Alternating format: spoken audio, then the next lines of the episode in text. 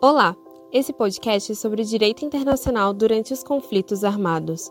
Ele foi desenvolvido por Gabriela dos Santos Linsmaier, Laura Bocardi da Silva e Maria Laura Pereira, alunas da graduação em Direito da Universidade Federal de Santa Catarina. Dentro desse assunto de crimes de guerra, o assunto do direito internacional humanitário se destaca. O direito internacional caracteriza-se como instrumento regulador do emprego de forças militares, principalmente em casos como de guerra. Contudo, é difícil conciliar interesses divergentes de variados países dentro de normas internacionais acerca de guerras e do emprego de forças nesses casos.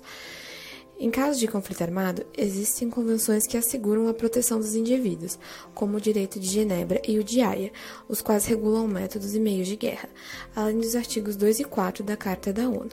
Desse modo, torna-se necessário o aval do Conselho de Segurança das Nações Unidas, que é o órgão que cuida da solução de conflitos para a ONU, que, para que possa se empregar força militarizada valente do princípio da legítima defesa. Essa é a única maneira de poder utilizar dessas forças nas resoluções internacionais. Também podem ser englobadas de, dentro desse assunto notórias ONGs, como a Cruz Vermelha e o Médicos Sem Fronteiras, haja vista a realização de missões de caráter humanitário em diversos lugares ao redor do globo.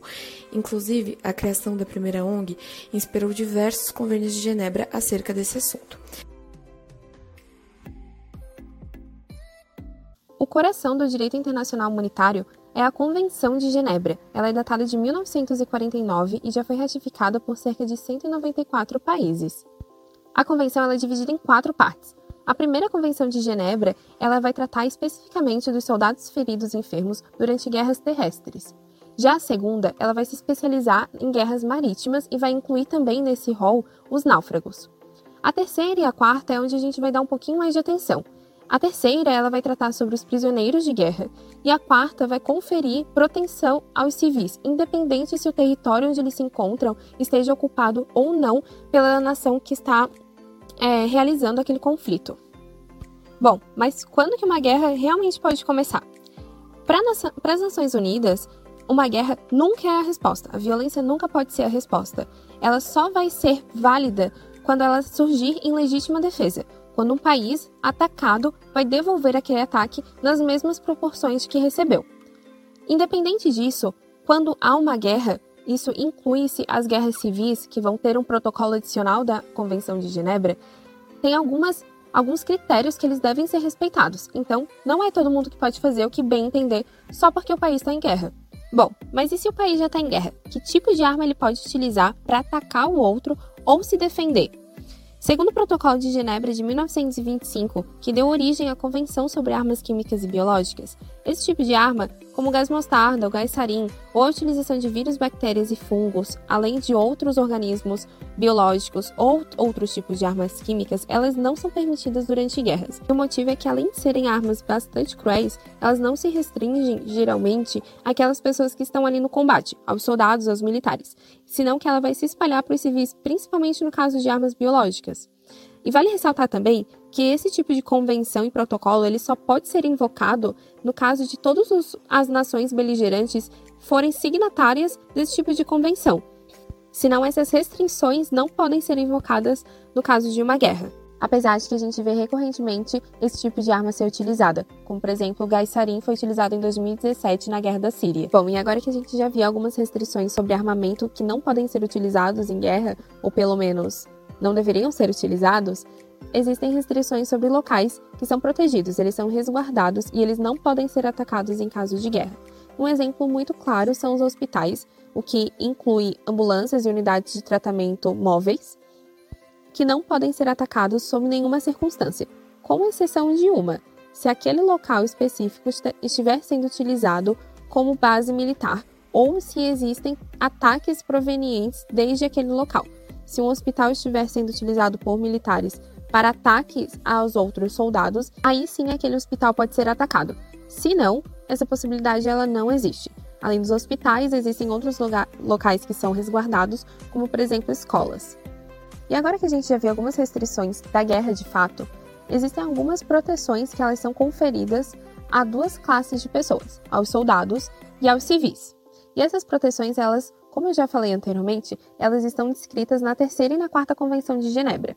Na terceira convenção, que vai tratar sobre os prisioneiros de guerra, vale ressaltar que eles são protegidos contra a violência. Então, aquelas cenas de filme de prisioneiros de guerra sendo torturado não pode. Eles são protegidos de qualquer tipo de violência sexual, física em geral e violências verbais e psicológicas. Mas para que esses indivíduos possam ser considerados prisioneiros de guerra, alguns critérios eles foram estabelecidos pela Terceira Convenção de Genebra, e é que eles devem combater com lealdade. De que forma? Eles devem utilizar os seus uniformes, portar os seus distintivos de forma bem visível, devem respeitar uma hierarquia dentro da força armada a que pertencem, e eles devem portar suas armas de forma pública e visível.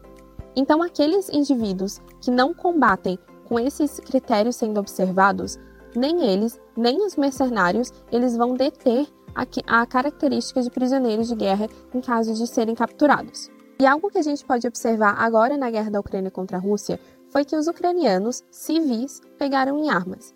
E o que isso pode acarretar? Como eles são civis, eles não têm uniforme, não portam distintivos, nem fazem parte de uma hierarquia, senão que constituíram uma força quase que paramilitar. Caso eles forem capturados por soldados russos, eles não detêm os mesmos direitos, a mesma proteção que um prisioneiro de guerra, ou seja, um soldado ucraniano, teria caso fosse capturado. Além disso, a, a proteção aos civis contida na Quarta Convenção de Genebra ela descreve que eles só podem ser protegidos se a distinção entre civis e militares for observada. Então, a proteção aos civis ela não é plenamente garantida porque há essa confusão entre os civis que fazem parte desse paramilitarismo e os que não fazem parte. Bom, e quando essas proteções e direitos não são observados, de quem é a responsabilidade? Do soldado que torturou um prisioneiro de guerra ou do seu general, comandante, que sabia do ocorrido, mas foi omissivo quanto a isso?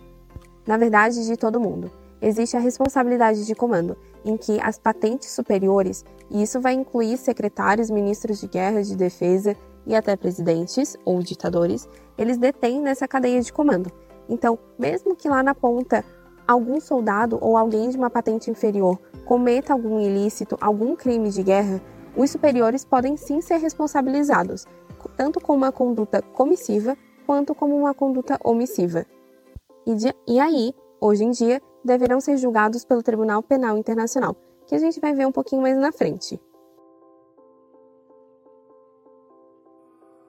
Dentro desse conceito de crimes de guerra, certamente entra também a punição deles.